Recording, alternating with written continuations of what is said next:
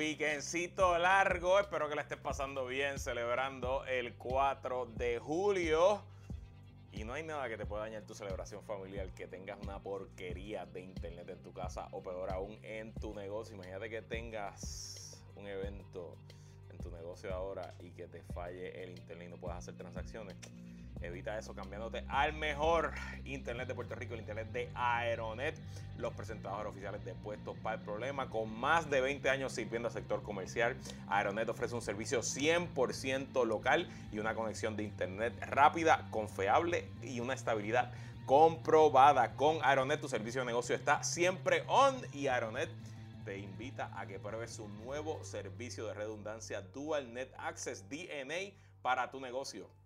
Lo que hace el servicio DNA es que ofrece una solución dedicada e integrada que, conecta a tu empresa al Internet a través de la tecnología de fibra y microondas, proveyéndote una alta disponibilidad con una doble vía de conexión. Si se cae una, tienes la otra de backup para que siempre estés on. Llama ahora a Aeronet al 787-273-4143, 273-4143. Visita aeronetpr.com y recuerda que puedes hacer todo el proceso de darte de alta en el servicio por internet sin hablar con ningún ser humano. Qué chulo es no hablar con ningún ser humano. Gracias Aeronet, los presentadores de puestos para el problema. Oye, ajá. Saludos cordiales, ¿cómo está? Bienvenido. Happy end of Scotus term. Hmm. Prepárense que todos los 30 de junio hmm. van a ser así. Los próximos 20 o 25 años van a ser igual de mierda que este 30, este fin de mes de, mes de junio. Sí, en verdad está duro. Con el Tribunal Supremo de los Estados Unidos. Está duro, está duro, está duro. así. Está durito, está durito. Hola, pero bienvenidos a esta edición de Puestos para el Problema. Este fin de semana, fin de semana largo, que es como un largo raro porque eh, el feriado es martes. Correcto. ¿Y viste que el gobierno no dio libre el lunes? No dio el libre el lunes, por eso todo el mundo a trabajar. Eso me gustó. Todo el mundo a Digo, todo el mundo a trabajar o pidan sus vacaciones. También. Pero, exacto. El, que quiera, pues pide sus vacaciones. Exacto. Que me imagino que la van a pedir. Sí, pero el gobierno lo daba libre, cargo de vacaciones, pero no va a cerrar. O no, no, no van a cerrar, no van a cerrar. Y entonces el lunes se trabaja. Y Carlos de Olivo está teniendo ahora mismo sueños mojados. Sí, sí, sí, sí, sí, sí, Y foquito, y foquito. Sí, foquito, uff, muchachos. foquito y toda esa cosa. Sí, sí. Este, así que nada, estamos aquí. Em, estamos grabando viernes temprano, porque obviamente hoy hay juego. Hoy es el juego decisivo. Correcto. Si usted nos ve domingo, pues está bien. Si usted no ve domingo, pues. No le aplica lo que estamos diciendo. Si usted. Está en el Patreon. En el Patreon. Y nos ve. ¿Tú creo que va a subir antes del juego? Sí, claro que sí. Ah, bueno. Patreon.com diagonal puestos por problema. Pues. Estamos eh, vivos. Estamos vivos. Juego 7. We believe in belief. We believe in belief. Y lo dijimos. Nada, lo dijimos. Lo dijimos. Que eso iba a pasar. Está bien, me van a decir que Holly Jefferson no estaba. Pues está bien. Y tengo que decir también que aunque mandaron seis guaguas desde San Germán, nos quedamos con el Clemente. Sí, sí, sí. sí Habían allí cuatro arquelios versus uno. Así que gracias a toda la fanaticada cangrejera que se dio cita el, miércoles. De verdad que ha sido el mejor ambiente, y la mejor asistencia que hemos tenido desde que, desde que Bad Bunny compró el equipo. Estuvo cabrón. Yo todavía estoy un poquito ronco. Yo ese día estuvo duro. Y, para los que escuchan eh, WBAC 740 en las mañanas, si usted se pregunta por qué ayer jueves lo que había era música en la estación bueno, pues su contestación, échale la culpa a eh, Emanuel Muda y, a los cangrejeros de Santurce. Sí. Eso es todo lo que voy a decir. Yo, por lo menos, mi programa es a las 5 de la tarde y aunque tenía hangover todavía a esa hora, lo puedo hacer porque era las 5 llega, Y ya llega el Zoom a golpeado. Sí, sí, sí, sí, Yo tampoco no... No, no, ya es que nuestra edad y nuestra... No, no, no. Yo, o sea, usualmente, honestamente, usualmente me da. Ajá. Me da. Este, yo, ustedes saben, bueno, yo he ido a juegos. Tú has ido a juegos y estás, en tu programa a las 6 de la mañana. pero, pero esta vez, nada, yo creo que fue una combinación de la semana bien loca que he tenido. Este, la victoria, las pamas. La victoria, las pamas, este, las lágrimas de Eddie. Las lágrimas de Eddie, sí, todo, esas cosas. así que, eh, nada, estamos aquí, pero estamos aquí. Bueno, eh, hoy es Scotus Day. Believe in belief. Believe in belief, papá. Ajá. Believe in belief. Hoy es Cotus Day. Eh, un poco el, cierre del término comenzó el miércoles, jueves. Bueno, ok. El Supremo de los Estados Unidos opera por término. Esencialmente ellos abren cada octubre. Primero de octubre comienza el término del año, eh, que, es que es básicamente cuando empiezan a haber vistas orales, argumentaciones orales de los casos que tienen ante su consideración y termina el 30 de junio. Los jueces usualmente se van de vacaciones julio y agosto. Hay, eh, como una corte de emergencia. Hay una corte de emergencia que hacen turnos, ¿verdad? y ven, cosas que suben y bajan, controversias, pero ese es, el, ese es el shadow docket, que es otro, otro tema. Eh, pero recuerden que el Tribunal Supremo de Estados Unidos es un tribunal que tiene discreción de qué casos ver. O sea, ellos solamente ven y esencialmente en menos del 1% de los casos que se someten, el Tribunal Supremo decide, decide verlo. Eh, como funciona es que todos los casos que llegan al Supremo hay un pool de oficiales jurídicos que hacen un resumen de los argumentos y se los someten a los jueces y los jueces se reúnen una vez en semana y empiezan a votar. Eh, y para que se, de los nueve jueces, para que se decida que un caso se va a ver en sus méritos, cuatro de esos nueve jueces tienen que votar eh, que sí, que quieren ver el caso. Eh, entonces, cuando se ve el caso, entonces usualmente en el casi el 100% de los casos ante el Tribunal Supremo se citan a argumentaciones, a vistas orales. En Puerto Rico hemos tenido como ocho casos que se han visto ante el Supremo de Estados Unidos en los últimos, la última década, con todo el tema de la coquiquiebra y por ahí para abajo. Em, y, la destrucción de Lela. Correcto. Y luego de, luego de la vista, la argumentación oral, pues eh, el Supremo hace una votación ahí mismo, al instante, que es secreta. Eh, y esa votación, quien, donde esté la mayoría, el juez más senior de la mayoría que votó justo después de las vistas orales, eh, de la argumentación oral, es quien se le asigna escribir la opinión. Entonces luego esa opinión circula entre los jueces y luego se vuelve a votar una última vez en la última opinión y se publica. Típicamente el Supremo empieza a publicar opiniones del término ya como febrero o marzo y de hecho eh, una de las últimas de Puerto Rico de este año, no recuerdo cuál fue, pero se publicó en febrero o marzo, eh, fue de algún tema de la quiebra, eh, algo de promesa si no me equivoco. Eh, no, fue el caso de Baello, ¿verdad? El, Seguro Social Complementario, si no me equivoco, eso fue de febrero o marzo por ahí. Sí. Bueno, anyway. Pero típicamente los casos más controversiales, las decisiones más esperadas se van dejando para el final del término.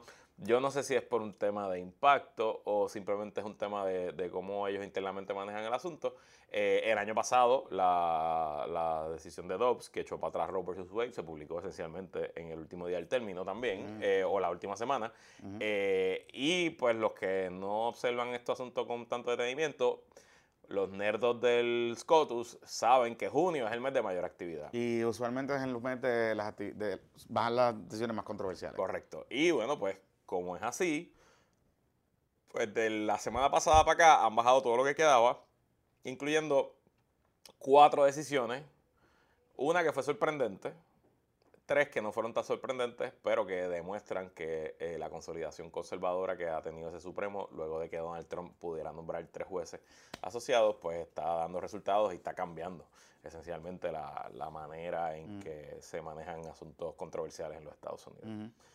¿Por cuál quiere empezar? Bueno, vamos a empezar con el tema de... Vamos a empezar al revés.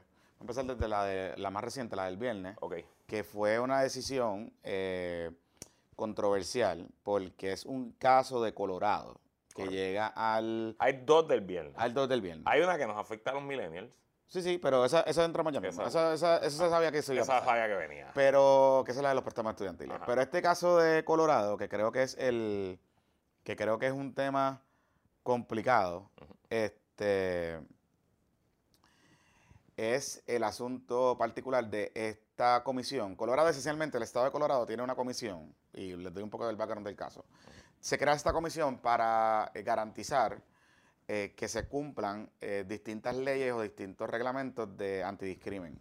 Entre ellos, el discrimen contra las personas del mismo sexo. Sí, pero recuerda algo, para darle un poquito más de contexto. Hubo un caso ante el Tribunal Supremo de hace un tiempo ya, que también es de Colorado cuando Colorado era un estado más conservador eh, y un estado republicano. Ese es el caso del bizcocho. El caso del bizcocho. En ese caso, una tienda, un proveedor de bizcochos de boda, se negó a hacerle una a un bizcocho a una boda de una pareja LGBT. Y en ese, en ese momento subió hasta el Tribunal Supremo y en la mayoría pasada, que también era conservadora, en una decisión 5 a 4, le dieron la razón al pastelero y le dijeron, pues nadie te puede obligar a ti a hacer bizcochos para, para una pareja LGBTT. Y entonces el estado de Colorado hizo una ley para echar para atrás la decisión del Supremo y esa es la ley entonces que está, se está viendo. y específicamente el problema que tiene esa ley, no entrar en, el detalle completo, pero específicamente el problema que tiene esa ley es lo siguiente. Esa ley eh, tiene, eh, crea un organismo, crea un organismo, este, y ese organismo tiene poder de reglamentación, pero no tampoco tiene poder de reglamentación, sino también tiene poder de fiscalización. Y en efecto, lo que pasó en este caso es que este eh, negocio, que era un negocio como una agencia digital, de hacer eh, website de boda. Ajá, de hacer website de boda, recibe este request de una persona, de una supuesta persona que después salió a reducir que. ¿Sabes cómo se llama la agencia, verdad? ¿Qué? 303 algo. 303 Creative. Sí, sí, sí. cabrón, de verdad. ¿Qué cojones? Puñeta. Sí, Ajá. entonces el, el, el, reciben un request que después sale a reducir con un request falso eh, de un cliente, de un supuesto cliente que le solicita hacer un website para una pareja, para una boda de una pareja del mismo sexo. Eh, ¿Qué pasa? Que eh, la persona se niega y dice que no, que ellos no tienen, que no, quieren atenderlo porque pues su belief no, le permiten darles, ofrecerle ese servicio. Em, y fuerza a la agencia esta de Colorado a intervenir. Esa agencia interviene y multa eh, o notifica la intención de multar eh, a, este negocio por negarse a cumplir con el servicio y negarse a cumplir con la ley de Colorado. Eso provoca eh, el standing y provoca que el caso entonces comience su, ruta por el tribunal, por el sistema federal y hasta el Tribunal Supremo de los Estados Unidos. Em, así que, en esencia, el tribunal decidió, en este caso. En resumidas cuentas, el tribunal decidió que el Estado de Colorado no puede hacer eso que el Estado de Colorado no puede obligar a una persona eh, basada en sus creencias religiosas a atender una persona en un sitio privado. Y un poco también dice que el derecho a la libertad de expresión incluye pues, el derecho a discriminar. Exacto. Porque esencialmente, ¿verdad? Y es el blur principal del New York Times. Eh, dice, el tribunal dijo que eh, el derecho a la primera expresión incluye rehusarse a proveer servicio a matrimonios del mismo sexo, a pesar de una ley estatal que prohíbe la discriminación contra personas mismo Claro. Así que eh, es, importante, ¿verdad?, que, entendamos el contexto de dónde se decide este caso. Porque hay varias cosas que, podemos, que se pueden argumentar. Más allá de, de la comunidad LGBTQ, y que creo que me parece que cuando uno lee y uno va haciendo un poco de research de cómo opera esta agencia en Colorado, hay unos hechos problemáticos en la legislación, en, cómo se crea esta entidad, que uno puede argumentar y decir, bueno, esto parece como una medio gestapo, este, que se puede meter a la expresión, que se puede meter a ciertas cosas. Recordemos que los dos casos, uno es el del bizcocho y este caso del, website, hay un tema de creación, de creatividad, de, porque el bizcocho también es un tema de artista, ¿no? Eh, de la expresión artística. Y este caso también es un tema de interpretación de a dónde está el derecho. Lo que pasa es que mezclan las dos cosas, mezclan la libertad religiosa, ¿verdad? el derecho a yo, a mi, a profesar mi fe y a mis creencias religiosas, vis a vis el tema del, eh, ofrecer un servicio en negocio. Y el otro asunto es que no es un servicio esencial, ¿verdad? Eh, esto es un servicio... que ella ni ha creado el negocio. Por eso. Ni ha abierto el web. por eso, que no... Porque no existió. Por eso. O sea, eh, es como que... En, los hechos parte ya dice que ella iba a poner en su website un disclaimer diciendo que no daba servicio a pareja LGBT. y que, y que por miedo a que la ley de Colorado pues, violara esa ley, pues entonces ella radicó el caso y el Tribunal Supremo decidió ver el caso, que es una cosa bien extraña porque no se ve configurado el No hay un caso de controversia. O sea, para que un tribunal, y si sonamos demasiado abogados, pedimos disculpas, pero un tribunal, lo hemos dicho aquí en algún momento en episodios pasados, para que un tribunal tenga que ver, resuelva un caso, tiene que haber una controversia ante sí. Y en este caso la controversia hubiera sido que esta persona hubiera publicado el website y que la agencia estatal le de Colorado le metiera mano, le metiera una multa, le ordenara quitar el, el, la expresión, etc. Yo puedo entender el ruling de la libertad de expresión. Pero me parece un poquito, un poquito peligroso y es la, la disidente de la juez Sotomayor se va por esa línea. Porque esencialmente hacer un website o eh, eh, hornear un bizcocho es una acción, es una conducta, no es una expresión. Entonces, eh, yo si soy dueño de un sitio de piscinas comerciales, ¿puedo prohibir que entren parejas LBTT a las piscinas comerciales? Pero vamos a ponerlo más ridículo. Si yo soy un dueño de un negocio de bizcocho, como en este caso, yo puedo negarme a hacer un bizcocho con personas negras. Creo que no. Yo creo que no. Por eso. Pero basado en esta interpretación del tribunal. Porque si mi libertad de expresión me protege a ser racista y a tomar acciones racistas. Pues técnicamente estás validando que, la libertad de expresión también cobija ser racista. O sea, en la expresión ser racista. y, hago, y hago la salvedad porque no estamos hablando de admisión a un lugar.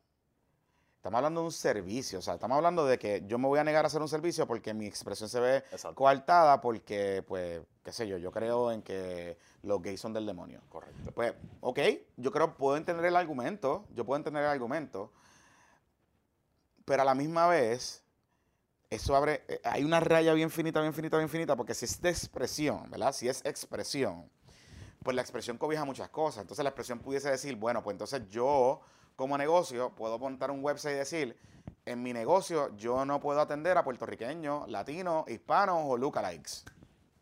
Porque pues mi expresión me cobija y me protege sobre eso. O ¿dónde, tiramos las rayas? Es lo que quiero decir, ¿verdad? Y eso es un poco lo peligroso sobre esto. Yo creo que el tribunal pudiese, podría haber decidido, miren, en este caso en particular no voy a entrar a los hechos de la expresión. Voy a entrar a los hechos de la eh, acción o potencial acción de esta agencia en Colorado. Y si viola los derechos constitucionales o no de esta persona. Pues eh, pudieron haber decidido eso por la vía administrativa, digamos, por ejemplo. Pero al tú entrar en reconocer que la expresión protege el derecho a refusal of service, ahí es que está el problema. Y ahí es que está el peligro de la decisión. Y el peligro de la decisión va más allá, porque aunque por ejemplo Puerto Rico tiene mucho más explícita en su Carta de Derechos prohibiciones antidiscrimen, particularmente de raza y de género, por ejemplo, no dice nada sobre orientación sexual a nivel constitucional. Aquí se ha legislado y se ha interpretado por vía jurisprudencial que están protegidos.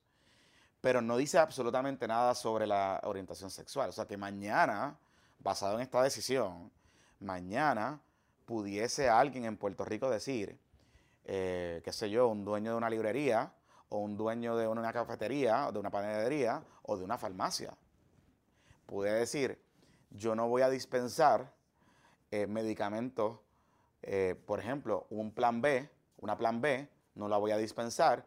¿Por qué? Porque yo tengo un derecho de libertad de expresión cobijado por la libertad religiosa y como mi religión dice que yo que no se puede que no se puede abortar y la plan B es una pastilla abortiva, pues yo me puedo negar a dispensar una pastilla de plan B, por ejemplo. Eso, eso es lo que conclusión lógica. Es una conclusión lógica claro. de este caso. ¿Me entiendes? Entonces, ahí es que está el problema de esta decisión. Y por eso es que cuando yo decía esta mañana, puse un tweet el viernes por la mañana, decía, dignidad y foquitos deben estar celebrando porque recuerden la base de la interpretación de lo que dice Foquito y de lo que dice dignidad en, su momento. Mis hijos los crío yo y yo tengo derecho, bajo mi libertad religiosa, de decidir en qué yo creo. Y como mi, mi credo dice que las parejas del mismo sexo no deben tener derecho, y que las mujeres no, tienen derecho sobre sus su cuerpos, pues técnicamente utilizando esta expresión, mañana un seguidor del proyecto Dignidad que sea dueño de una farmacia puede decir, no voy a dispensar más plan B en mi farmacia. ¿Por qué? Porque la plan B provoca abortos y yo no creo en el aborto porque mi, mi credo dice que no creo en el aborto. Y está protegido bajo la libertad de expresión y libertad religiosa. No estoy hablando de que no dejarían entrar a las mujeres a la, a la farmacia. Las dejarían entrar recibiría la receta. Pero el farmacéutico. No la despacha. No la despacha. Punto. Basado en esa decisión. Y lo cabrón de todo, de verdad, es que es un negocio que no existe, en una controversia que no existe. Claro. Es un servicio que no existe, una acción estatal que no existe. Y aún así el Tribunal Supremo decidió que era meritorio. O sea, esto tú no lo ves nunca, Jonathan, no se ve mm. jamás. Jamás. Es algo, es como esto, esto es las primeras dos semanas de la clase de procedimiento civil en cualquier escuela de derecho y también la de derecho constitucional. Son estas mierdas. literalmente te dice que esto no pasa nunca, que tú no puedes ir con una controversia inventada mm. ante un tribunal y el Tribunal Supremo de Estados Unidos para que ustedes vean por dónde va el, el sesgo ideológico del asunto y la, y la política ideológica de este tema. Eh, Y abre una puerta peligrosa. Abre, una puerta bien peligrosa. Porque de verdad, o sea, el doctor César Vázquez, él es cardiólogo, ¿verdad? Él es cardiólogo. ¿Y si él no quiere atender a, a hombres LGBT? Yo pensaría que, por ejemplo, yo pensaría que, por ejemplo... Es su expresión, ¿verdad? Pues, claro, pero yo pensaría que, por ejemplo, por ejemplo, por ejemplo, alguien pudiese plantear, y lo discutíamos esta mañana en alguno de los chats, es que, bueno, si es un servicio esencial y se trata de vida o muerte y llega un caso al tribunal, yo pudiese ver el argumento de que de la prelación entre la protección de la vida y la dignidad del ser humano vis a vis el, derecho a la libertad de expresión. Este, y por ejemplo, el caso de los testigos de Jehová, un poco en Puerto Rico, cuando se interpreta el, eh, Puerto Rico, por ejemplo, y lo, resumo bien sencillo, usted puede, por razones religiosas, rechazar tratamiento médico. Eso está reconocido, eh, está reconocido por una ley y está reconocido también por jurisprudencia del Tribunal Supremo de Puerto Rico. Y a nivel federal también hay, hay, hay protección. Esencialmente usted puede decir, mire, yo, fulano de tal, a conciencia, rechazo que me hagan transfusiones de sangre o recibir derivados de productos eh, biológicos o lo que sea, porque pues no, no lo puedo hacer. De hecho, ese era el argumento que utilizaban los anti y los loquitos de los pastores y las iglesias para firmar las objeciones de conciencia. Eh, y fue el argumento, de hecho, era el acomodo razonable que ofreció el Departamento de Salud cuando eh, ordena la vacunación masiva del COVID-19 en la pandemia. Ustedes recordarán ese caso, lo discutimos aquí muchas veces. Así que, en teoría, el Tribunal Supremo dice, sí, sí, sí, miren, hay un tema de proteger la vida y el Estado tiene cierto interés si, por ejemplo, se trata de un menor. Si un menor llega en una situación de emergencia y para que ese menor se salve, eh, necesita recibir una transfusión de sangre, a pesar de que su papá o su mamá diga que no la puede recibir por razones religiosas, el Estado, en ese caso en específico, pudiese de manera extraordinaria eh, eh, hacerle la transfusión de sangre. Creo que tendría que ir al tribunal, me parece, pero a, pedir una autorización de emergencia, pero pudiese, en caso de menores, porque el Estado tiene un poder de parens patria de proteger el bienestar del menor, que cede un poco ante la libertad religiosa. Ahora, en el caso de adultos, eso no es así. Ah, entonces yo pudiese argumentar, bueno, si el caso, el ejemplo que tú me estás diciendo, si viniera un, eh, una persona gay o una persona que se cree que es gay, a recibir tratamiento médico y lo recibe el doctor César Vázquez, por, decir, por mencionar un ejemplo, eh, en un hospital, yo pensaría que él no se pudiese negar a darle el servicio. Yo pensaría. Ok, yo en una emergencia. En una emergencia. Pero en el consultorio, doctor, me duele el pecho. Exactamente. Pero en el consultorio no. O doctor, eh, a mi hermano mayor le acabaron de atacar el corazón fulminante y se murió. Quiero chequearme para ver si hay algo. Exactamente. Y le estoy diciendo. Y, lo que, porque, como estamos protegiendo conducta ahora, porque no solo libertad de expresión, estamos protegiendo conducta. Y lo que, y lo que, tú, y lo que tú planteas es: yo creo que aquí lo que va a pasar es: este es el caso claro, super textbook, para que alguien de Proyecto de Dignidad que se identifique religioso pueda poner algo en su consultorio, provocar una situación y forzarla, y who knows qué puede pasar. ¿no? Y, te digo, te digo más, ¿verdad? Porque la religión está protegida porque es una libertad de expresión y, la cláusula de establecimiento deja claro que el gobierno de Estados Unidos no puede poner ninguna religión oficial y las iglesias no pagan taxes por eso y eso está ahí, eso está bien y eso está eh, requete establecido y no problem. Pero cuando se usa la religión y su protección como expresión para justificar conducta, bueno, pues ahí ya hay problemas porque la esclavitud, por los 400 años que estuvo eh, operando en Estados Unidos, estaba más que justificada por la Biblia. La inmensa mayoría de las denominaciones religiosas en los Estados Unidos, sobre todo en los estados sureños, tenían tomos y tomos de, teología justificando la, esclavitud. Lo primero que te dicen que en la Biblia hay esclavos, que es verdad. Es verdad. o sea, y, y entonces es un, es un problema, es un slippery slope y, lo más cabrón, y yo creo que, ¿verdad? que es la, la reflexión más importante, y de esto yo, yo, yo pequé de esto también, yo en cierto sentido pensaba que después del matrimonio igualitario, de las cosas que habían pasado en la primera década de este siglo y la mitad de esta década, que esto ya era una batalla ganada, que esto ya no, esto no, estos peligros no estaban ahí. Y evidentemente está equivocado. Sí, sí. O sea, y, lo, y, lo, y lo triste y lo peligroso es que son grupos bien organizados, bien financiados y con harto poder político, porque de nuevo lograron que el Tribunal Supremo de los Estados Unidos atendiera un caso que no existe, una controversia que no existe, para hacer un ruling hoy que pone en riesgo no solo a las personas LGBT, sino esencialmente a todas las personas que puedan ser víctimas de odio disfrazado por libertad de expresión. Correcto. Y ahí es que está el problema. Y ahí es que está el problema. Ahí es que está el problema. Yo pensaría que, por ejemplo, habría mucho más protección en facilidades del Estado. Lo que pasa es que cuando uno lee la opinión es tan amplia que yo me imagino que esto lo que va a pasar es que aquí van a haber un montón de test cases que van a empezar a subir en los próximos años. Y el tribunal va a empezar a, a, carve out ciertas cosas. Who knows? Who knows? Pero yo no sé, no estoy tan seguro tampoco. No estoy tan seguro. Y, lo, triste de todo este asunto también es que yo estoy seguro que cualquier pareja LGBT en Colorado, lo menos que hubiera querido era contratar a esta señora. Porque ellos saben que esta señora no. O sea, es, que está cabrón, de verdad. Está cabrón. Sí. Es algo. Es algo pues, uno, aunque uno se lo esperaba, de todos modos no deja de ser chocante. Entonces, eh, otro caso por encimita, eh, préstamos estudiantiles, a pagar se ha dicho, Corillo. Aunque creo que Biden iba a anunciar unas cosas ahí. Pero además es que, en verdad... También es que... Ok. Esta no me he leído, la, no, no he leído mucho de, de, las decisiones, así que no, no voy a entrar en demasiado detalle, pero esto necesita legislación. O sea, es bien, bien difícil para mí, eh, aunque fuese ya tres también, y los, liberales le dieron la razón a Biden por alguna forma, pero esencialmente Biden agarró una ley de la guerra de Irak que incluía unos beneficios de eh, quitarle préstamos estudiantiles a veteranos de guerra como parte de un release mediante una acción administrativa y Biden agarró eso y la emergencia del COVID y por ahí se inventó su, su poder ejecutivo de borrar los 25 mil pesos de deuda a ah, cada. Presencialmente era 25 mil pesos de deuda a personas que ganaran 75 mil dólares o menos como individuo o 150 mil como pareja. Eh, claro, había legislación ante el Congreso que no la aprobaron los demócratas y que no la aprobó, y que obviamente con el Congreso republicano tampoco se iba a hacer.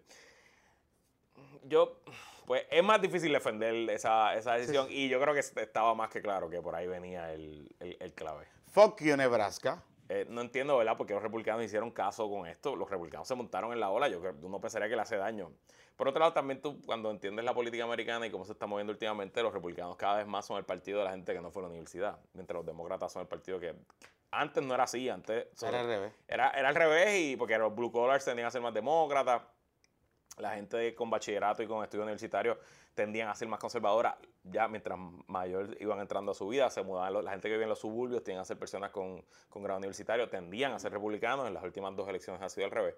Eh, pero pues nada, Corillo, probablemente en septiembre, si no usted no ha pagado ningún solo mes de su préstamo estudiantil, pues esté pendiente a su email y a su correo que le va a llegar. Ya, ya están enviando. Le va a llegar la notificación. La notificación para que empiece a pagar myfedloan.org y pues nada. Eh, Gracias, Nebraska. Thank you, fucking Nebraska. Y cada vez que haga un cheque, y sobre todo si usted está en Estados Unidos, pues den las gracias a los republicanos y a su mayoría en el Tribunal Supremo. Y en verdad también a los demócratas que no Por morones, por, puñetas. Por morones.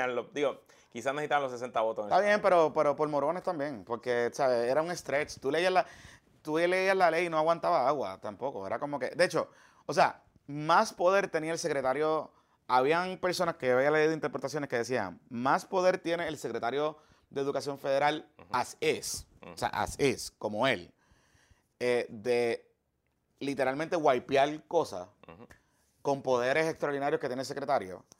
Eh, que, porque recuerden algo, los préstamos estudiantiles, salvo los privados, los préstamos estudiantiles federales los administra el Departamento de Educación Federal. de hecho, es la principal fuente de ingreso del Departamento de Educación Federal. Con esos préstamos, ellos pagan, costean programas eh, de educación, etc.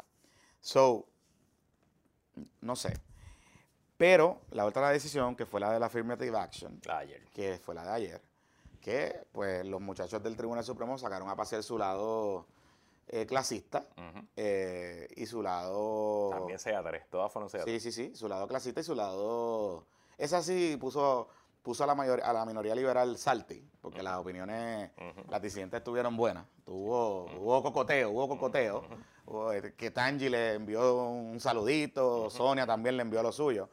Este, pero esencialmente lo que decidió el Tribunal Supremo de los Estados Unidos es que y es importante distinguir porque Puerto Rico, o sea, el sistema educativo universitario en Puerto Rico, como funciona, a diferencia de los Estados Unidos, el sistema educativo de Puerto Rico es más, eh, a nivel de bachillerato, es mucho más transparente, entre comillas, de cómo tú puedes aspirar a entrar a la universidad, porque esencialmente todas las universidades utilizan dos criterios básicos. Eh, bueno, tres criterios. Graduación de cuarto año, ¿verdad? Cumplir con los requisitos de graduación de cuarto año. Eh, promedio, de cierto momento en adelante en, tu, en tus últimos años de high school y un examen de ingreso, llámese College Board o SIT o lo que sea que, vayan a utilizar. Así que eso entra todo en una fórmula y eso genera un IGS, un índice de ingreso. En el caso de la Universidad de Puerto Rico, no sé cómo funciona en las universidades privadas, pero más o menos esencialmente es lo mismo. En Estados Unidos es un poco diferente porque en Estados Unidos, como más gente solicita, el proceso incluye unas partes sí fácticas, ¿verdad? Este, el SAT, eh, la cosa esta de promedio de la escuela, etcétera. Si cogiste clases advanced o, no. Pero también incluye un layer de eh, una cuestión, digamos, eh, no discrecional, sino eh, un poco de estos ensayos que tú tienes que escribir y todo este tipo de cosas, dependiendo de la universidad que usted vaya, pues te piden otras cositas más. Y, eso juega mucho en, la decisión. Pero también, desde hace mucho tiempo, hay eh, dinámicas de affirmative action, que básicamente es darle como puntos de ingreso a minorías. Eh, donde representen, que van desde negros, asiáticos, hispanos, este, puertorriqueños entran por ahí también, etcétera. Y eso ha ayudado a millones y millones y millones de personas, pero estamos hablando de mucha gente, que de lo contrario no hubiesen entrado a universidades buenas a estudiar porque pues vienen de eh, contextos socioeconómicos pobres, vienen de escuelas que underperforming y vienen de muchas cosas y pues ha permitido que mucha gente eh, accediera a programas de becas, a ayuda este, para estudiar en la universidad, etc. Y le explico todo eso porque para nosotros en Puerto Rico es extraño. Pero aquellos que tenemos, que todos, por lo menos tú y yo tenemos mucha gente que fueron a estudiar a Estados Unidos, y hablaba el viernes en el panel de Guayaberas con, con José Javier Lama, que él, estudiando de maestría, ahora mismo, eh, él se benefició de un affirmative action, que él pudo entrar a, la Universidad de Yukon, me parece, este, porque como era minoría, él hizo un checkmark en su, en su solicitud y pues lo bompearon. Eh, este caso lo que dice es que eso era un unfair advantage para ciertas personas, ¿verdad? Que, o sea, esencialmente lo que, lo que dice el caso es que ninguna universidad que reciba fondos federales, esencialmente todas, porque si tú hay becas para él estar recibiendo fondos federales, no puede utilizar la raza como criterio para aceptar o rechazar. Punto. No puede estar, eh, y de hecho, el juez Roberts, que, que escribe la mayoría de la decisión de la mayoría, deja establecido que como único se pudiera hablar de raza en una solicitud de admisión universitaria es en la parte de los ensayos. Que el estudiante, el solicitante, pueda abundar en su ensayo cómo haber crecido como una minoría en el inner city afectó su experiencia o lo, que sea. O sea que técnicamente, yo, según yo lo leo, pues lo que el Supremo está diciendo es universidad, si tú tienes un sistema de puntos o de evaluación, no puedes preguntar la raza de las personas. Pero si sale en el ensayo y tú tienes una política pública de buscar muchachos del Inner City, pues no sé si por ahí hay como un loophole interesante. Yo presumo que el Departamento de Educación va a preparar el guía eh, a base de, esta, de esta opinión eh, para, para manejar un poco el, tema, de verdad cómo las universidades lo van a hacer. Hay varios estados que han prohibido, antes de esta decisión, creo que son ocho estados, que ya han prohibido que las universidades tomen raza en consideración.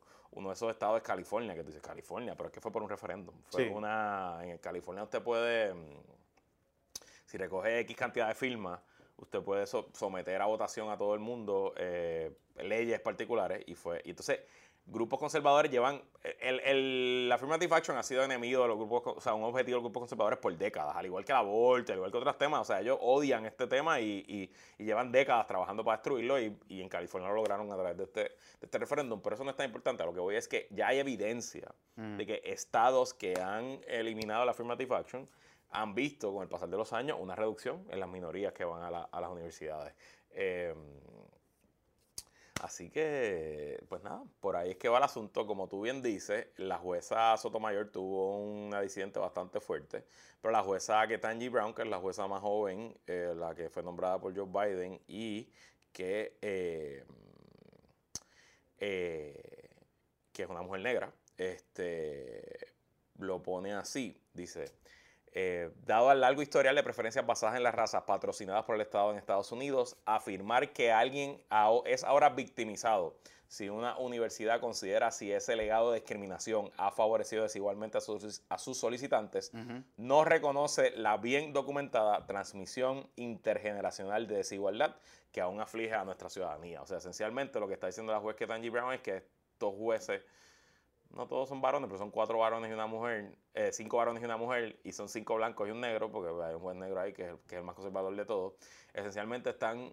diciendo que ya el racismo en Estados Unidos se acabó, que las condiciones para las minorías en Estados Unidos son iguales que para las mayorías, que nacer minoría en Estados Unidos no te afecta en nada y que en ese mundo fantasioso pues todos somos iguales y pues usted tiene que entrar a la universidad según sus méritos. Tiene que joderte. Claro. Básicamente. Y que usted y que todo el mundo tiene Básicamente lo que dice el Tribunal Supremo es como que fuck you, porque como cuando nosotros ya desegregamos, pues todas las escuelas tienen derecho, eh, tienen las mismas oportunidades para que los estudiantes puedan fajarse y que cada cual tiene que echar el resto.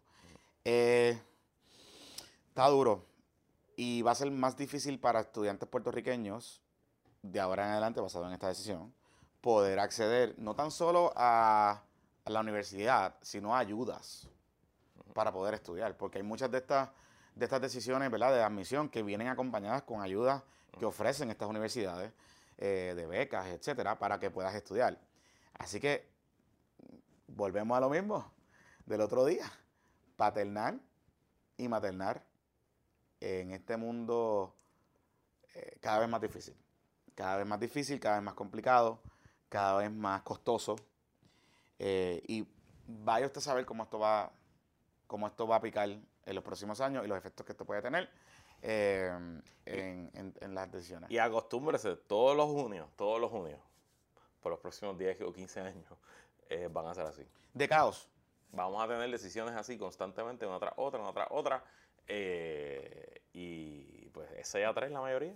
Aunque se muera Clarence Thomas mañana, todavía se quedaría 5 a 4. O sea que está complicado por demás. Bueno, vamos a una pausa. Vamos a la pausa. Porque cuando regresemos, vamos a hablar un poco de una controversia local. Miguelito Romero. Miguelito Romero ha decidido él mismo pisar un lapachero cabrón y un hormiguero que lo puede picar heavy con una propuesta de un código de orden público controversial para el municipio de San Juan. Hacemos la pausa y continuamos aquí en PPP.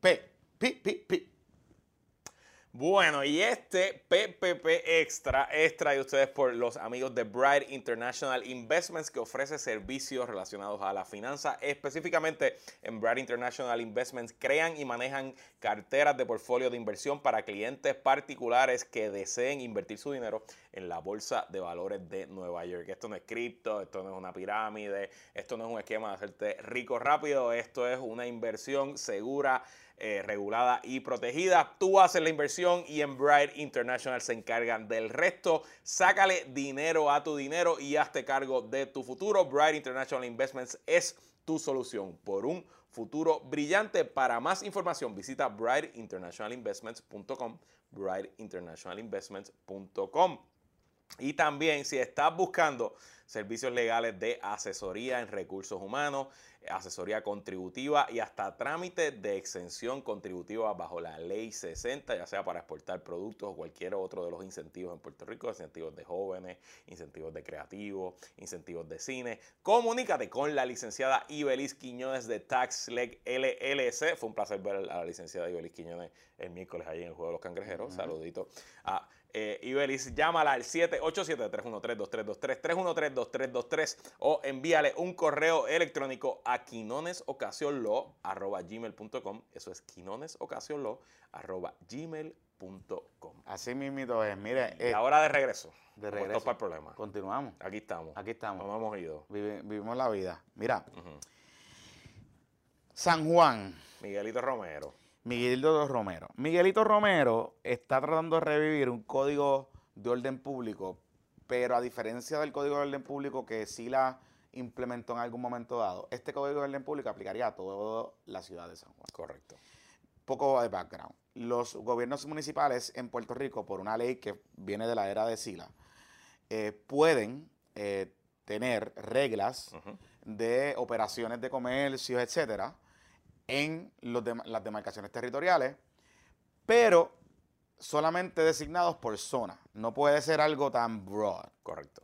Eh, tiene que ser algo, eh, digamos, regional, eh, bien localizado. Eso significa, por ejemplo, tú, usted puede tener reglas que le aplican en caso de Carolina, reglas que le aplican en la verde, reglas que le apliquen al resto del casco urbano o reglas que le apliquen al pueblo al casco urbano del pueblo y ese tipo de cosas. De hecho, ahora mismo el Código de Orden Público de Río Piedra es distinto al de Santurce, es distinto al de Viejo San Juan, o sea, tiene sus particularidades. Y la, y la lógica detrás de, y tiene toda la lógica del mundo, porque tú no vas a poder establecer una norma general para toda una zona tan diversa, porque pues, pues hay distintos comercios, hay distintos, distintas actividades, hay distintas cosas, hay leyes especiales que aplican como en la zona turística, etcétera, etcétera, etcétera. Así que, ¿verdad? Uno tiene que eh, esa es la, lógica detrás de todo eso. Pero Miguel Romero revivió un tema con el Código de Orden Pública, porque este tema del código ya venía hace un año y medio, que se había comenzado como a discutir, impulsado particularmente por el corillo de comerciantes y residentes del Viejo San Juan. Porque eh, estaba mezclando dos cosas, el tema de los Airbnbs y el tema del bacanal que se formaba en Viejo San Juan los fines de semana y que no se podía vivir allí, y no sé qué. Entonces, pues estaban forzando un poco la discusión y lograron inclusive adelantar bastante este, con ese tema eh, y comenzar la discusión. En aquel entonces el revuelo fue tan brutal que el gobierno municipal decidió desistir de la idea eh, y poner en pausa la discusión, pero el alcalde Romero ha comenzado el proceso de consulta de nuevo del Código de Orden Público eh, con una nueva ofensiva. De hecho, en aquel entonces él había dicho que iban a hacer un estudio. Pues ellos comisionaron un estudio. Aquí está. Y ahí está, y esa es la base del nuevo código. Advantage Business Consulting. No sé, no sé quiénes son. Yo tampoco.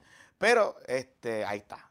Entonces, ¿qué dice el estudio, Luisito Mari? Que me llama la atención de varias cosas con el estudio. Nada, o sea, es interesante porque ellos, ¿verdad? Empiezan comparándose con, con varias ciudades en Estados Unidos. Ellos, pues, dicen que compararon con Boston, que cierra a las 2 de la mañana, la ciudad de Nueva York, que será a las 4, Orlando, Florida, que será a las 2, Miami, que es 24 horas, o sea que no hay, no hay, restricción, Tampa Bay, que son hasta las 3 de la mañana, New Orleans, 24 horas, eh, San Luis a las 1 de la mañana y Portland, Oregon, que eh, es hasta las 2 y 30 de la mañana. 2 y 30, sí, 2 y 30 mm. de la mañana. Eh, pues de ahí ellos hacen, ¿verdad? Un inventario de más o menos donde dónde están los negocios en San Juan. Para sorpresa de nadie, la inmensa mayoría de los negocios están en el norte de San Juan, en la costa, lo que es la isleta de San Juan, el área de Santurce, condado. Hay un poco en Atorrey, ¿verdad? Un buen número en Atorrey. Y de ahí para abajo, pues hay unas zonas que sí, que uno las ve y las conoce, el área por Cupey, lo que es la avenida Winston Churchill, Paraná, el área de Tortugo Camito por la número uno, que por ahí está el famoso Salón Betsy, mm. este, lo que es Río Piedra, Río Piedras tiene bastante concentración, después de Santurce y San Juan, el área de Pueblo Río Piedras y la universidad también más que conocido. Eh, pero esencialmente, ¿verdad? La inmensa concentración está en el norte de la ciudad, lo que sería el precinto 1, el mm. precinto 1 de San Juan eh, completamente. Entonces, ellos luego hacen varios escenarios eh, de cuánto costaría el escenario de cerrar los negocios a la 1 de la mañana. Y ellos estiman que le costaría en ventas a los negocios de San Juan 18.1 millones de dólares. Anuales. Anuales. Eh, y una reducción en impuestos también, recaudos del municipio de 531.368. Wow. Porque acuérdate que eso, es, además del chavito del IU, eso es patente municipal, porque eso es el, las ventas brutas. Eh, eso es cerrando a la una, cerrando a las dos, la, la pérdida es 6.9 millones. Eh, los impuestos son 197 mil.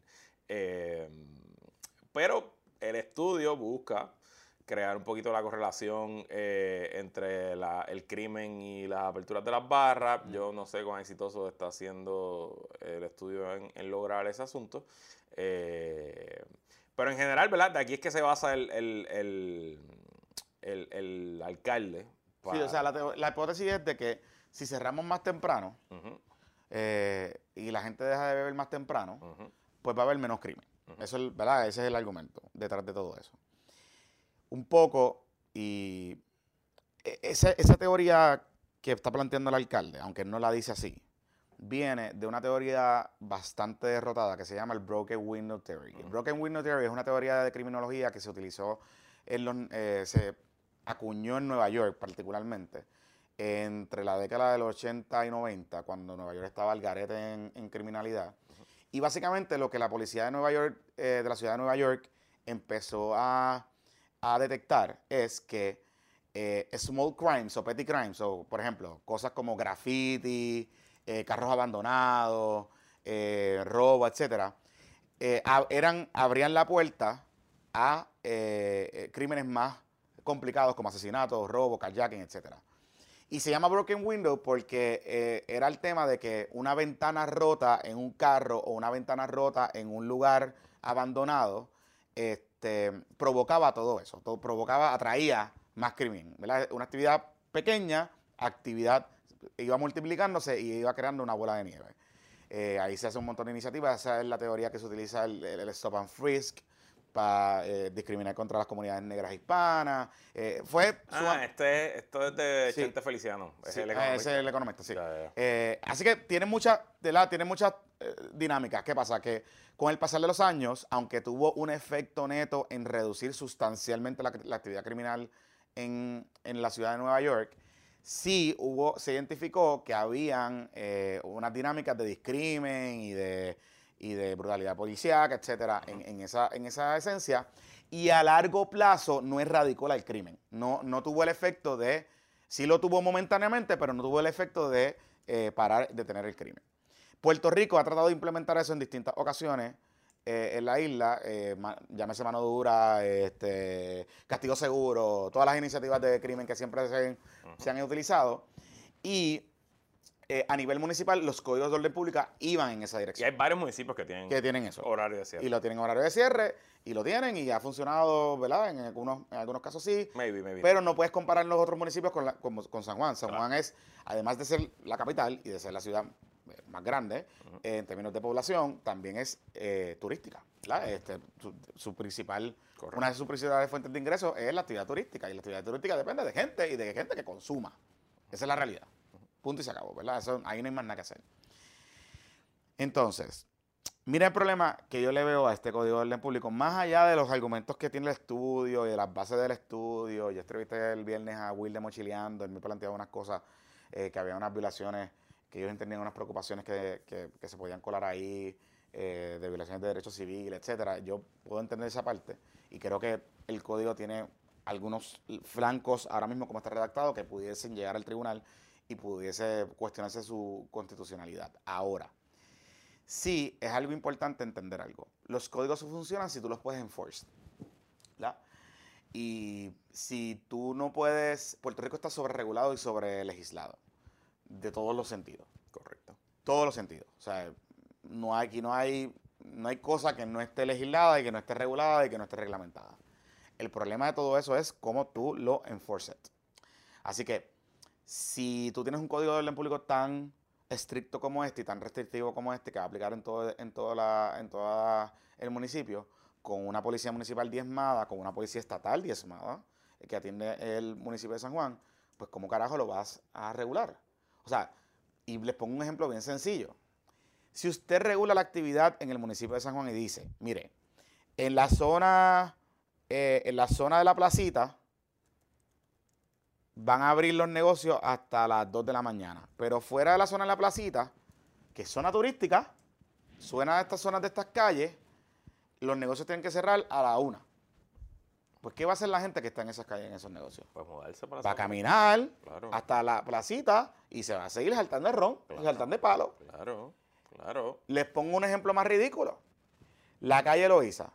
Pues póngale que la calle Loíza va a cerrar a la 1 de la mañana. Punta Las Marías, que es Isla Verde, que es otro ballpark y otro ball game, pues tiene otra regla. Correcto. Pues los negocios cierran ahí, pues usted puede cruzar y se va a beber ron al otro lado. ¿Verdad? Entonces, lo que yo sí veo en esta discusión es que hay poca pocos datos de qué relación hay entre la gente bebiendo ron hasta las 2 de la mañana, 3 de la mañana, 4 de la mañana con el crimen, con la actividad delictiva. No hay, o sea, no hay, ahí no vi datos sobre eso.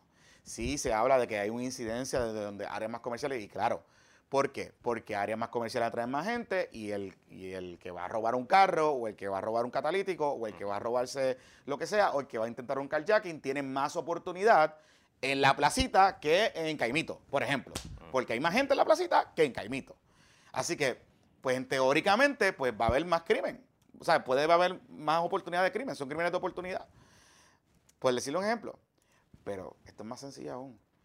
La policía municipal va a entrar a una barrita que hay en Lloren Torres. Muy buena, buenísima, se pasa bien. A cerrarle el negocio cuando entre en vigor el Código del Público? Yo creo que tú sabes la contestación. O van a ir a la Betsy, allá Caimito, a los muchachos allá, y van a tumbarle el negocio. O van a eh, meterse en la perla. O en Villa Palmera. O en Villa Palmera. O en las Margaritas. O en Playitas, que hay negocios por, claro. de esas calles. Y entonces, ahí es que viene la, la otra pregunta. ¿Vamos a enforce más el Código de Orden Pública en esas áreas y menos en las zonas turísticas? O sea, vamos a discriminar contra las comunidades pobres, porque esas son comunidades pobres, Corillo. O sea, hay jangueo, pero son comunidades pobres eh, en San Juan.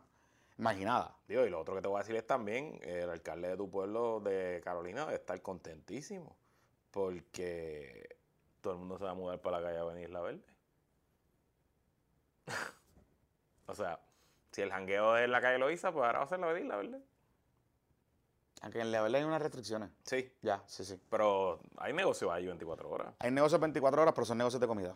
Ajá. O sea, los negocios que abren 24 horas, eh, digamos, Pizza City, una gollita. Ya. Eh, son negocios, o que abren hasta tarde, son negocios que son de comida. Esencialmente son de comida. Ah, beben, beben alcohol, o sea, venden alcohol, pero son negocios de comida. Este, el resto de los negocios no está abierto. Ya. Eh, y, y, aquí hay una lógica también del negocio del comerciante. O sea, piensen en esto. Si usted es un negocio de ron y usted habla un negocio de ron que abre a las, qué sé yo, a las 5 de la tarde y está bebiendo y está vendiendo ron hasta las 5 de la mañana, usted tiene un potencial liability ahí esencialmente. ¿Por qué? Porque usted va a tener gente que si está bebiendo desde las 5 de la tarde a las 5 de la mañana, pues, o sea, digo, el que dure todas esas horas, pues, santo y bueno, Dios le bendiga ese hígado. Pero esencialmente vas a tener negocios invitando problemas. Y digo, si estamos en, la cosa de autorregular el mercado, pues yo pensaría que el negocio va a decir, no, no, no, no, no, yo tumbo a la una de la mañana. Primero porque me cuesta más operar y segundo, el potencial liability. Recordemos algo, Corillo. En Puerto Rico hay jurisprudencia que el negocio es responsable. Un negocio puede ser responsable si le da ron con cojones a una persona y esa persona sale de ese negocio y provoca un accidente de carro, guía, y provoca un accidente de carro, y provoca un accidente de carro donde mata a una persona, le provoca daño corporal a una persona, esa persona puede ir contra el negocio. Correcto. De manera solidaria. Y eso está decidido. Correcto. Y eso todavía es la norma vigente en Puerto Rico. Así que hay un incentivo para que un negocio coja lo suave, no esté operando 24 horas vendiendo ron. Sea, vamos a hablar claro. Mira, honestamente, yo. Y el economista que hace el estudio, un economista serio, sí, sí, sí. no es un tipo que llegó de la noche a la mañana, lleva 20 años en esto y las conclusiones son las conclusiones. Al final del día es una decisión política del alcalde. Estoy segurísimo que el alcalde está sintiendo el calentón del el aumento de la violencia y el crimen en San Juan, eh, que históricamente está a un nivel bajo. Claro. Porque cuando lo vemos con una lupa y, echamos para atrás y vemos cómo era el crimen en San Juan en los 80 y los 90 y la primera década de este siglo, aunque hoy esté más alto que durante la pandemia, obviamente, está a niveles históricamente bajos. Pero la, en la política la, percepción es realidad y la gente no se siente segura. Adicional, estoy segurísimo, porque me consta, que eh, áreas que se han vuelto cool, hip, comerciales, como la calle Loiza, por, por mencionar una, pues siguen siendo áreas residenciales también. Y los vecinos de la zona, pues están cayendo encima del alcalde todos los días. Y me consta, me consta. O sea, el alcalde y los legisladores de esa zona están el día entero recibiendo quejas de los vecinos. Mm. Oye, y con razón, porque si yo llevo toda mi vida viviendo en una de esas callecitas perpendiculares a la Loíza, eh, y, yo sé que eso es un barrio en un caso, eso es un caso en una urbanización cerrada. Yo sé que hay unos temas, ¿verdad? De la playa, del área comercial, pero de momento todos todas las noches o de jueves a domingo se me parquean carros, me bloquean, me orinan en la acera, este, están gritando a las 4 de la mañana, hay tiroteo, pues tú te vas a quedar con el alcalde. El tema es que es cerrar los negocios la manera en que tú vas a resolver ese asunto. Yo no sé, yo no creo. Porque es, poner más, es poner más iluminación, quizás. Y yo creo que requiere un poco más de fiscalización, de trabajo. Oye, porque vamos a tomar el caso de los asesinatos estos, los estudiantes peruanos que murieron en la calle Loiza hace, que los asesinaron hace dos, meses. Eso era un negocio ilegal. Eso era un negocio sin permiso. Un negocio que no estaba pagando patente, que no tenía licencia de alcohol el día pues hay un trabajo de enforcement que le toca al municipio. Que te dará un montón. Y que le toca al Departamento de Hacienda. Eso no se trata de... O sea, aunque el código hubiera cerrado a las 2, el negocio sigue siendo ilegal. Hubiesen matado al peruano. Eh, o sea, ¿me entiendes? Entonces yo no sé si esto es más un mostrar que estoy haciendo algo, como que poner un parchito ahí para que no digan que no estoy haciendo nada, eh, ganarme los votitos de la gente que vive cerca de esas áreas, porque pues, por lo menos saben que a las 2 de la mañana se acaba el vacilón eh, pero resultado real que baja el crimen, no creo. Mira lo que pasa con. Y mira, mira, mira el otro, el otro asunto que esto lo estaba pensando un poco cuando preparándonos para el programa. Mira el problema que tiene este tipo de legislación.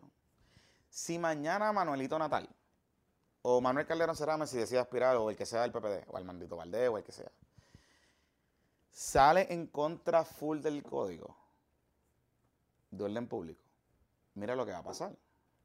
Porque mira el estrategia. miremos dónde son las áreas más afectadas por esta actividad. Precinto 1 de San Juan. Precinto 1 de San Juan.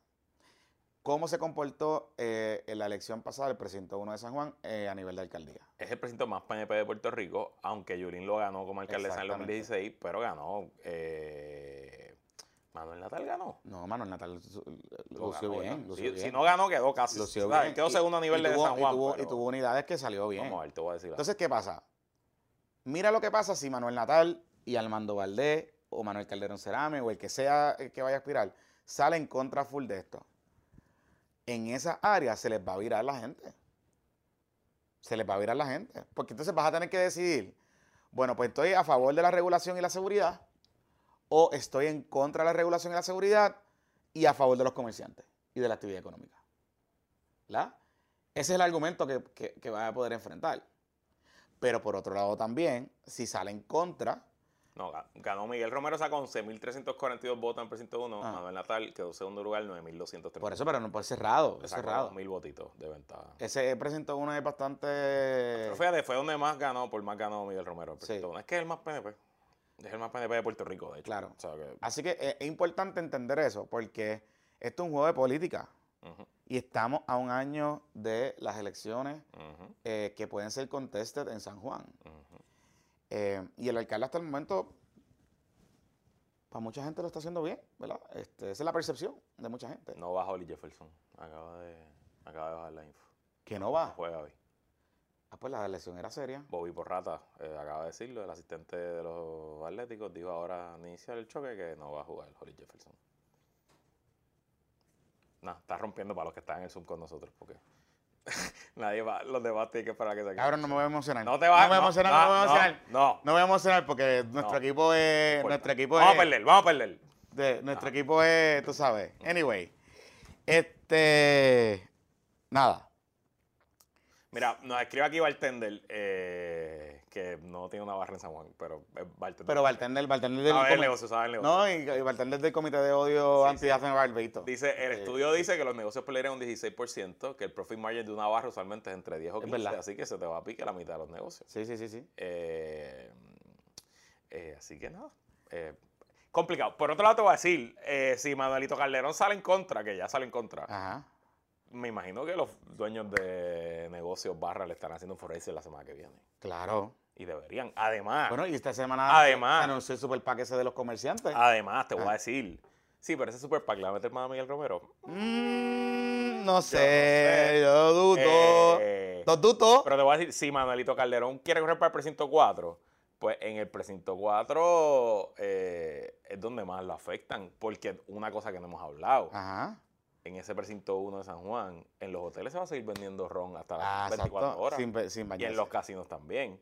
Entonces, técnicamente tú te puedes, tú jangueas la calle Loiza y te mueves para la concha o te mudas para este, para cualquiera de los hoteles de la zona. Pero si estás jangueando en Coupey o estás jangueando en la, en la, en la Avenida Universidad, pues te jodiste. No sé. Complicado, complicado. Y me parece que es un que es una movida, aquí nos dice Rubén, eh, una movida reaccionaria porque vienen las elecciones eh, y porque los residentes solamente quieren ver que se está haciendo algo para resolver sus problemas. Sí, crear percepción. Así mismo es, es. crear percepción. Este, vamos a ver qué pasa. Vamos a ver qué pasa. Oye, este. Yo pienso que no se va a aprobar nada. La eso soy yo. Eso soy yo. Este. Pero sí, hay que, hay que estar pendiente de ese asunto. Estas líneas van a cambiar para el juego. Sí, tienen que cambiar las líneas. Pues entonces el, refuerzo que estaban buscando un abogado puede ser de San Germán. Nada, puesto para los cangrejeros. Es que. Eh, sí, bueno, eso es lo que. Hace, hace par de horas, en la página de abogados de Puerto Rico en Facebook. Los que me tienen bloqueado, pero verá. Ajá. Alguien puso: necesito un notario antes de las 3 de la tarde para juramentar un contrato de un jugador de baloncesto. Y obviamente eso en los 17 chances del PCM que nosotros tenemos empezó a correr como la pólvora. Aquí en puñeta necesita un refuerzo a estas alturas. Yo presumo que Rimas tiene abogados que trabajan para ellos, así que no creo que alguien de Rimas esté buscando un notario a lo loco así. Así que de, de Santurce no es. Eh, hoy juega Quebradilla y Carolina. Y no creo que Quebradilla no va a soltar a sus dos super refuerzos. Y Carolina dijo que Carolina ya nos dijeron que no es que no es, o sea, que ellos no van a cambiar de refuerzo. Por lo menos esa es la información que se tiene. Ay, señor. Pero está, mira, mira, esto fue por la mañana. Ajá. Dice aquí, eh, esto fue en el, en el grupo de abogados Puerto Rico. Voy a leer exactamente el mensaje, voy a leer exactamente el mensaje. Dice, algún notario disponible en Carolina. Se necesita notarizar un contrato de un jugador de baloncesto en el Doctor Hospital a las 3 de la tarde. El compañero o compañera que esté disponible ponen un número de teléfono. So, esto está sospechosísimo. Porque significaría que entonces la lesión de Hollis Jefferson era de verdad, o sea, era seria, y no puede jugar. Y recuerden algo, si no, la regla del BCN te permite sustituir el refuerzo. Si el médico chino se activa, como dicen por. ¡Uy! En verdad no me quiero emocionar porque nosotros, ¿sabes? Con Will Daniels papeloneamos, ¿sabes? Ganamos, pero papeloneamos. Estuvimos papeloneando. Sí, sí. O sea, tampoco es que... No, no, y la cuna es mágica, ¿sabes? Para San Germán. Claro, claro. ¿Entiendes? O sea, como que allí DJ le mete la bola de espalda y esas cosas así. Bueno, no nos vamos a ilusionar, vamos, vamos tranquilos y veremos lo que pasa. Vamos a las que te tienes que ir para Mida. Te están esperando allí. ¿Me voy para Mida? Ah, sí, voy para Mida. Eso me dijiste, yo no sé, yo no voy para Mida. Voy para Mida a ver si hago un poquito de networking. Este. Y. Que la fuerza la acompañe. Y si mira a ver, consiguiendo una pizza hoy para el podcast. Eso hoy. ¿Verdad? ¿Por qué no? Cuídense, Corillo. Volvemos la semana que viene. Si el martes es feriado, creo que grabamos miércoles. Probablemente, ¿verdad? A menos que el proceso sea adelante.